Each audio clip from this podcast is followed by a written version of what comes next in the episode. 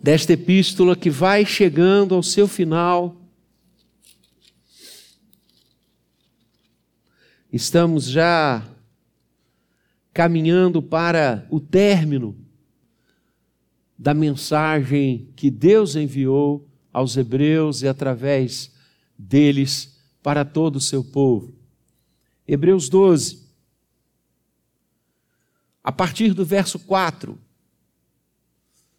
Você abre a sua Bíblia e a deixa aberta, certamente pelo avançar da hora, nós não conseguiremos chegar nem perto do que esse maravilhoso texto expressa e fala.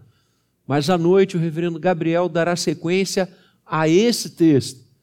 Então, aquilo que a gente não conseguir falar agora de manhã, temos a ceia, temos a escola, à noite, nosso pastor vai fechar essa perícope que vai do verso 4 até o verso 13. E o autor aqui fala de algo que certamente não é agradável para a imensa maioria das pessoas. Certamente, se eu estivesse hoje aqui de manhã falando sobre prosperidade, falando sobre cura, falando sobre ganhar dinheiro.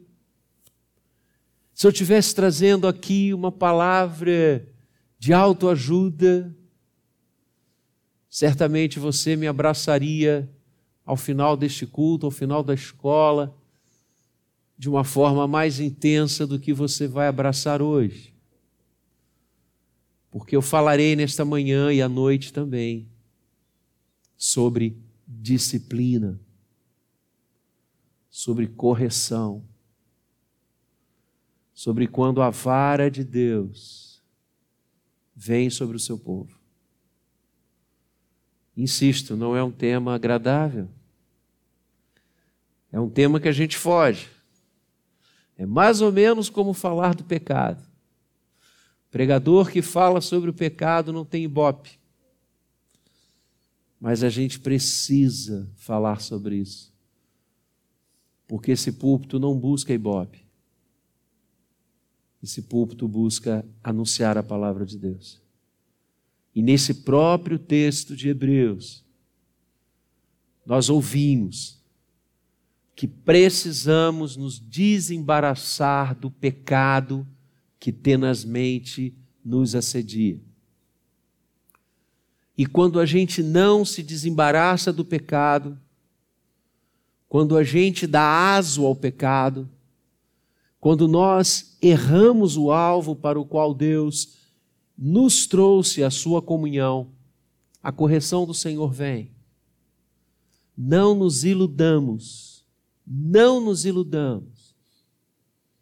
Há um conceito muito equivocado da paternidade de Deus. Muitos há que imaginam a paternidade do Senhor como um pai que atura e suporta todas as coisas que seus filhos fazem. Não. A paternidade de Deus não prescinde da correção. Aliás, nós vamos estudar isso nesse texto. Onde o autor vai fazer um paradigma com os nossos pais humanos que nos disciplinam porque nos amam. Vamos ler então? Mas já anuncio Talvez você não goste muito do que você vai ouvir agora de manhã e nem de noite.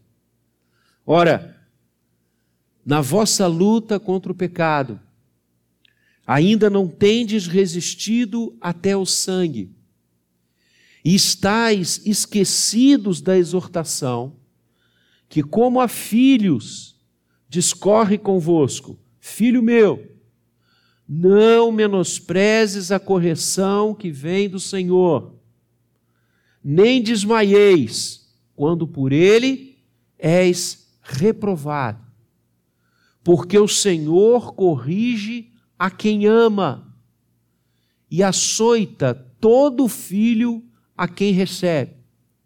É para disciplina que perseverais. Deus vos trata como filhos. Pois que filho há que o pai não corrige? Mas, se estais sem correção, de que todos se têm tornado participantes, logo sois bastardos e não filhos. Além disso, tínhamos os nossos pais segundo a carne, que nos corrigiam e os respeitávamos. Não havemos de estar em muito maior submissão ao Pai espiritual? E então viveremos? Pois eles nos corrigiam por pouco tempo, segundo melhor lhes parecia. Deus, porém, nos disciplina para aproveitamento, a fim de sermos participantes da sua santidade. Eu, eu tensionava ir até aqui, não vou conseguir, mas vamos ler até o 13 para termos uma ideia global. Toda disciplina com efeito no momento não parece ser motivo de alegria, mas de tristeza. Ao depois, entretanto, produz fruto pacífico aos que têm sido por ela exercitados, fruto de justiça. Por isso, restabelecei as mãos descaídas e os joelhos trôpegos, e fazei caminhos retos para os pés, para que não se extravie o que é manco, antes seja curado. Que palavra maravilhosa! Que palavra de exortação! A primeira coisa que o texto trabalha, queridos, é uma constatação, aqueles irmãos do primeiro século, lembremos-nos, que estavam sob profunda perseguição.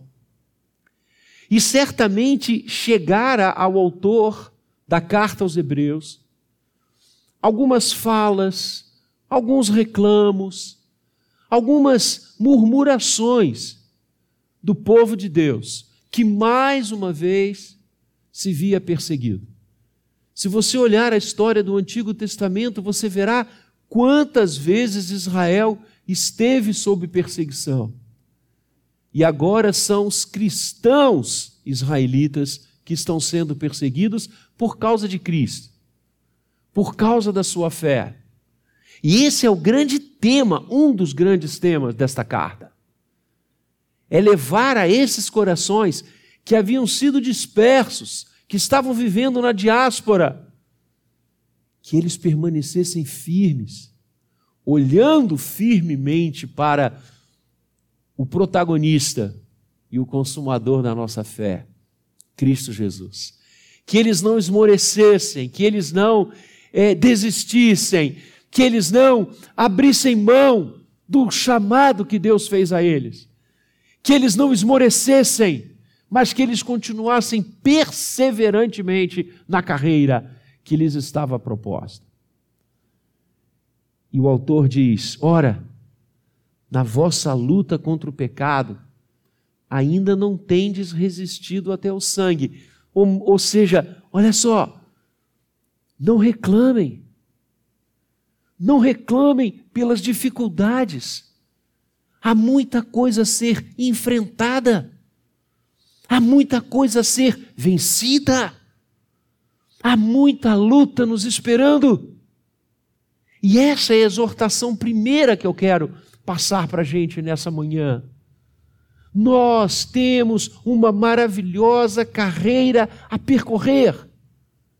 Nós temos muita coisa para realizar e não achemos que nós faremos as coisas para Deus sem enfrentarmos os erros, sem enfrentarmos os equívocos, sem enfrentarmos as falas conflitantes com a palavra, sem enfrentarmos situações que não glorificam ao Senhor. Deus não nos chama para fazer turismo aqui. Deus não nos chama para um, um um jogral. Deus nos chama para a luta.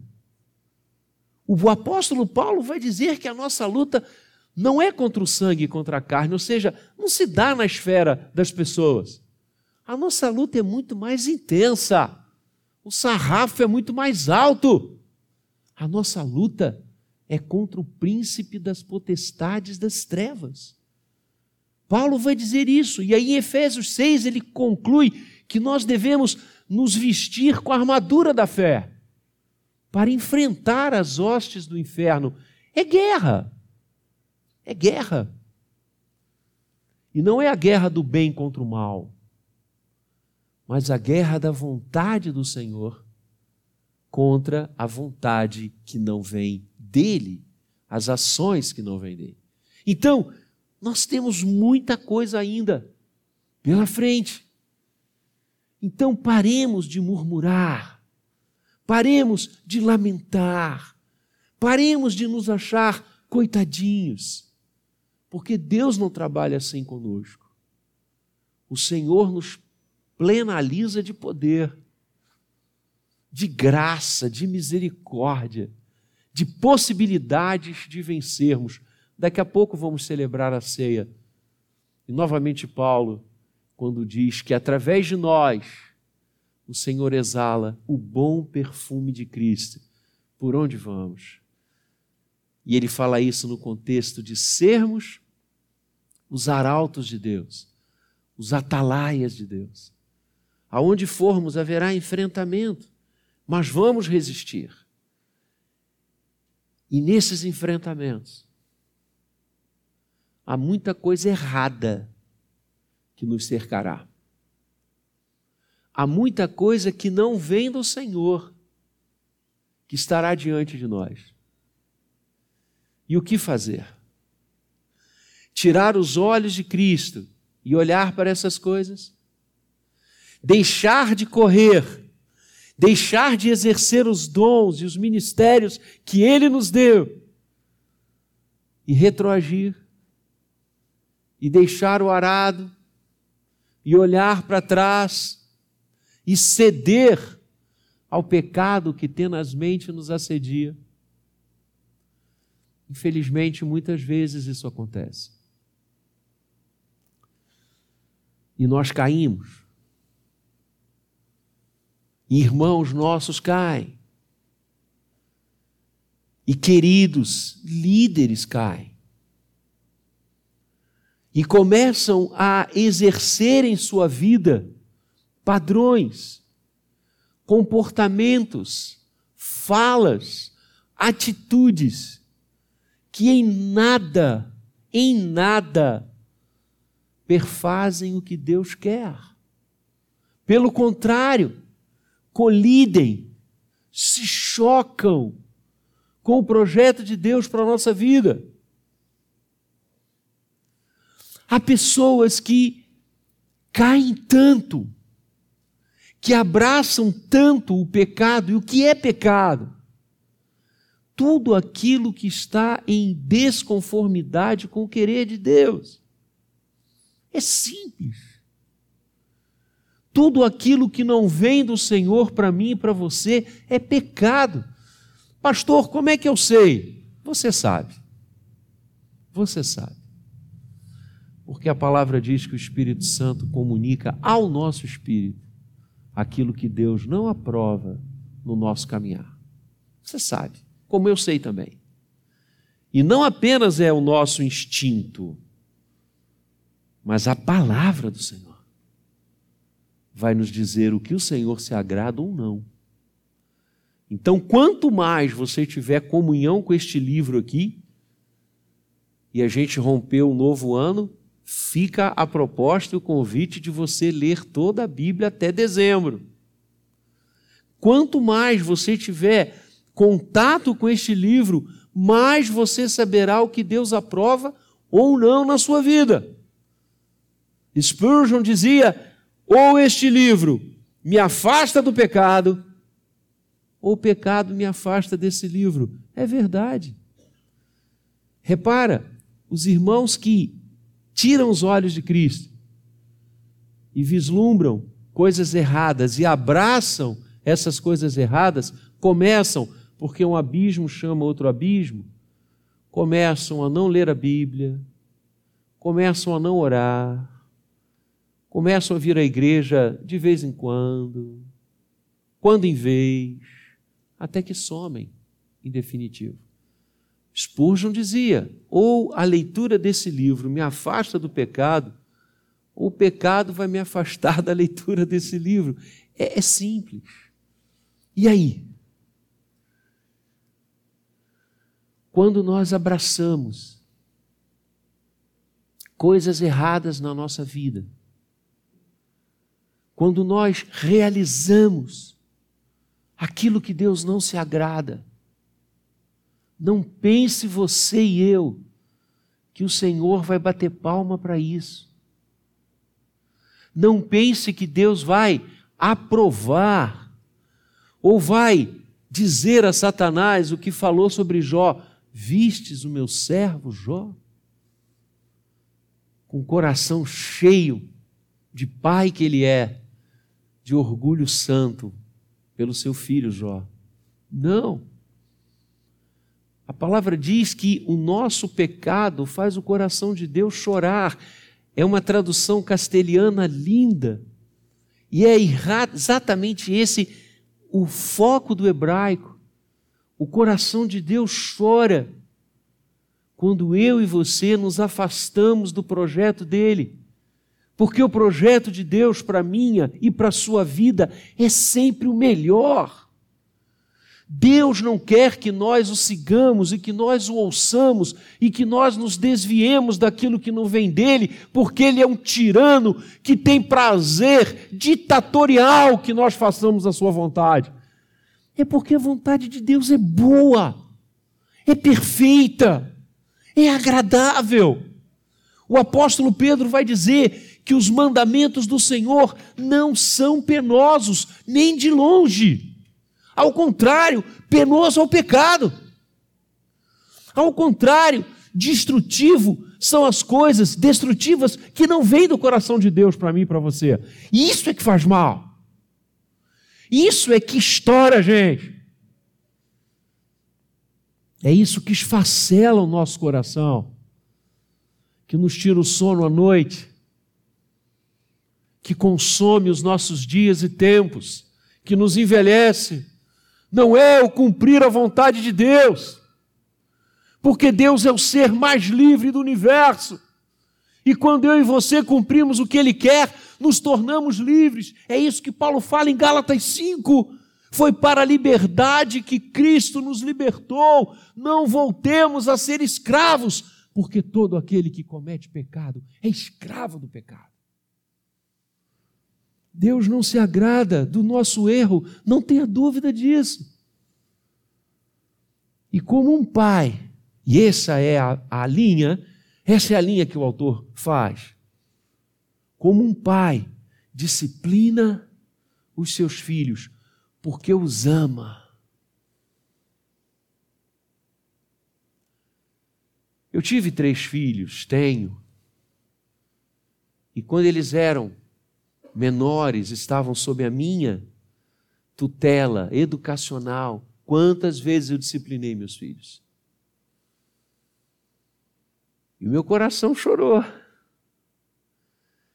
E às vezes eu tinha que me retirar para que eles não me vissem abatido pela disciplina.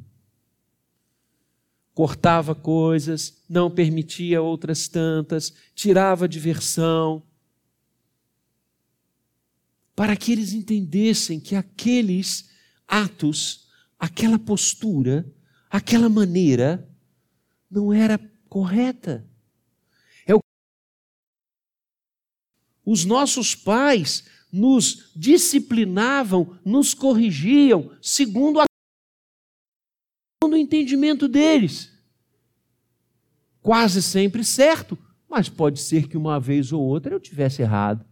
O autor está dizendo: se os nossos pais humanos, segundo a carne, nos corrigiam e nós os respeitávamos, quanto maior submissão devemos ter ao Pai espiritual que não erra nunca. Deus disciplina a quem ama. A vara do Senhor desce, porque Ele quer o nosso bem. Não achemos, amados, que a disciplina que Deus faz chegar a nós e tenha certeza que se eu e você continuarmos em alguma linha pecaminosa, a disciplina vai vir. Isso é inexorável. É porque Deus nos ama. E o, e, e o, autor de Hebreus fala aqui algo absolutamente verdadeiro. Ele chega a dizer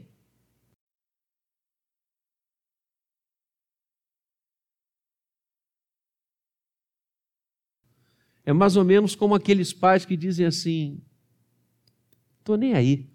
Ou seja, que amor nisso? Que amor nisso? Há dois tipos de amor que eu não, não consigo ver acontecer. Um é esse. E o outro é passar a mão pela cabeça em tudo que está errado. Isso gera monstros. Isso gera pessoas absolutamente desfocadas. Isso gera cidadãos absolutamente desconectados com a sociedade, com a ética, com o outro. Deus não faz isso. Deus não passa a mão na nossa cabeça quando erramos porque Ele nos ama. Amar não é isso. Amar é disciplinar. Amar é dizer: isso não está certo. Olha a consequência que isso vai gerar na sua vida. É isso que a palavra fala. Para cada vedação que a palavra de Deus estabelece para a gente, a palavra mostra o porquê. A palavra mostra o motivo. Por isso que Pedro vai dizer, como eu citei, que os mandamentos do Senhor não são penosos. Há uma lógica. E que lógica? Há uma efetiva concretização do que Deus está colocando para mim e para você na Sua palavra. A disciplina vem para nos corrigir, para que a gente volte para o rumo para que a gente não se afaste. Os nossos pais nos corrigiam por pouco tempo, segundo melhor lhes parecia. Deus, porém, nos disciplina para aproveitamento. E eu termino a finalidade da disciplina. Para aproveitamento. O grego diz para aquilo que é bom. Sabe aquela chamada que eu e você recebemos? a, no mundo corporativo, a cultura do feedback. Quando seu chefe chama e diz: Olha só, vamos bater um papo aqui. Vamos conversar sobre algumas coisas. Eu prefiro que o meu chefe me dê feedback do que me demita. Eu prefiro que os meus gestores conversem comigo e me disciplinem, e me corrijam e me ensinem do que deixa para lá, vamos esquecer dele. A disciplina de Deus visa o meu aproveitamento. A minha correção. É por isso que a igreja presbiteriana constrói o seu código de disciplina com todas as regras de um processo eclesiástico para disciplinar aqueles que estão em desconformidade com a palavra de Deus e as suas faltas vêm a público. E o conceito máter da disciplina é recuperar o faltoso. É isso. Deus não nos disciplina quando erramos, porque tem prazer no nosso sofrimento como um sádico. Deus não é sádico. Deus é Pai amoroso. Irmãos, e vou dizer algo aqui. Do alto dos meus quase 60 anos, dia 27, se Deus quiser, completarei 60 anos de vida. Eu tremo diante da disciplina de Deus. Vou dizer de novo. Eu tremo diante da disciplina de Deus. A disciplina dos homens é, é nada. Por isso o profeta vai dizer: horrível coisa é cair nas mãos de Deus vivo. Ele vai dizer no contexto de pessoas que estão brincando com Deus, com pessoas que estão enxovalhando o nome de Deus, com pessoas que estão se dizendo dele e agindo como se não conhecessem. Pessoas que deveriam ser luz e sal e são trevas e veneno. Aqueles que assim o agem, aqueles que assim o fazem. A nossa palavra nesta manhã, cuidado. Cuidado. E para usar uma outra frase do mundo, quem avisa amigo é. Não achemos que a gente possa brincar com Deus. A gente pode brincar com qualquer pessoa. Com Deus, não. Porque Deus está disciplinando aqueles a quem Ele ama. E se você está no erro, se eu estou no erro, e a disciplina não vem, talvez eu e você não sejamos filhos. Acordemos. Mas, pastor, como é que eu posso evitar a disciplina de Deus? Volta para Ele. É simples assim. Porque este Pai eterno, este Pai celeste, que tem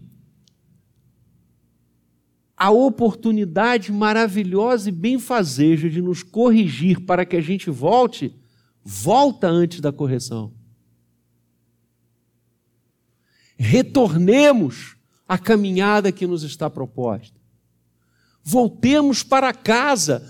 A gente não precisa disputar as alfarrobas com os porcos para a gente entender que na casa do Pai tem comida. Você não precisa e eu não precisamos charfudar-se na lama para saber que Deus é bom. Saiamos dali. Paremos. Estabeleçamos um basta para aquilo que nós sabemos que Deus não se agrada na nossa vida. E eu insisto, você e eu sabemos.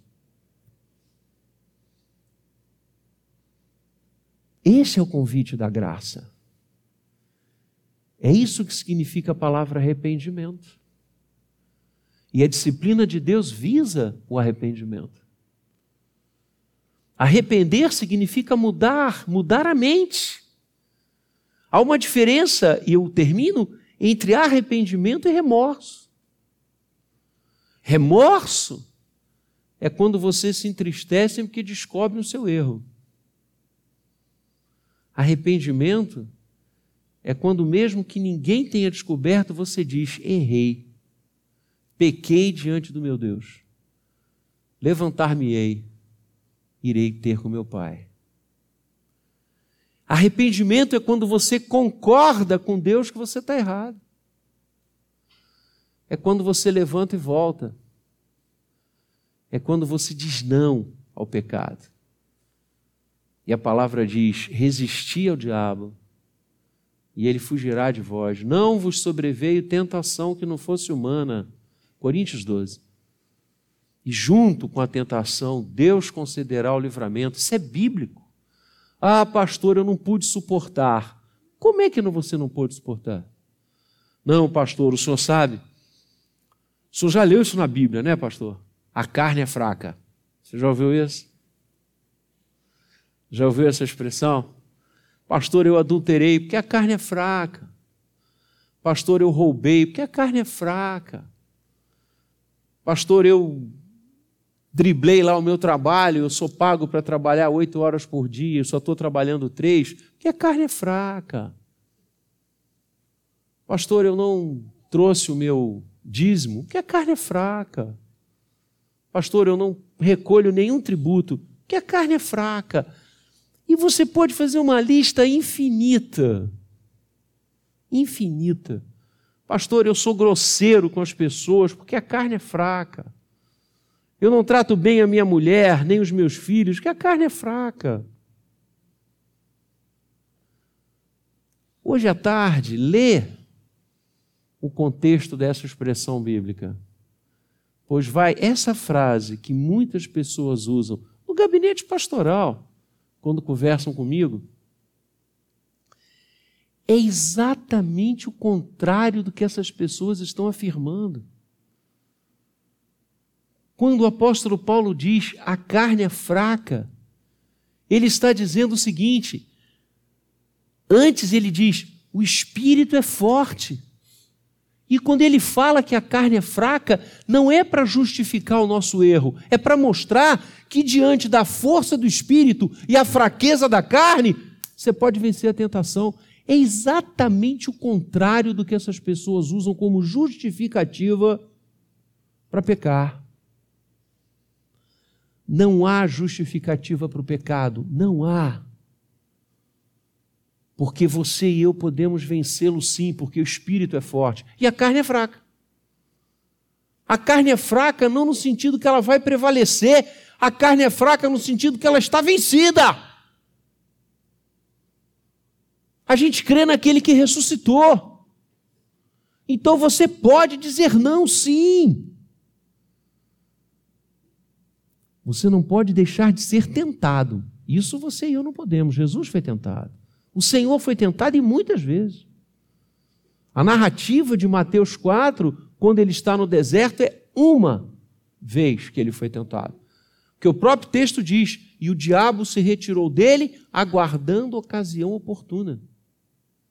O Senhor Jesus foi muito tentado. Lutero, comentando sobre isso, diz: Eu não posso evitar que os pássaros voem sobre a minha cabeça eu posso evitar que eles façam ninho nela. É isso. Você e eu não podemos evitar a luta contra o pecado, mas nós temos que resistir. E temos que ter uma vida, verso 10, participantes da santidade de Deus. É por isso que ele nos disciplina para aproveitamento, a fim de sermos participantes da sua santidade. Diga não ao pecado antes que a disciplina venha. Afaste-se daquilo que não vem de Deus. Se afaste daquilo que Deus não quer para você. Saia mesmo. Quando Paulo escreve a Timóteo, jovem pastor, Paulo vai dizer algumas vezes: homem de Deus, foge destas coisas. Fuja. Fuja. Vá embora dali. Você não precisa chegar à beira de um precipício para você ver se ele é muito fundo. Você pode estar ali na beira e cair. Fuja dessas coisas. Evite conversas. Evite pessoas.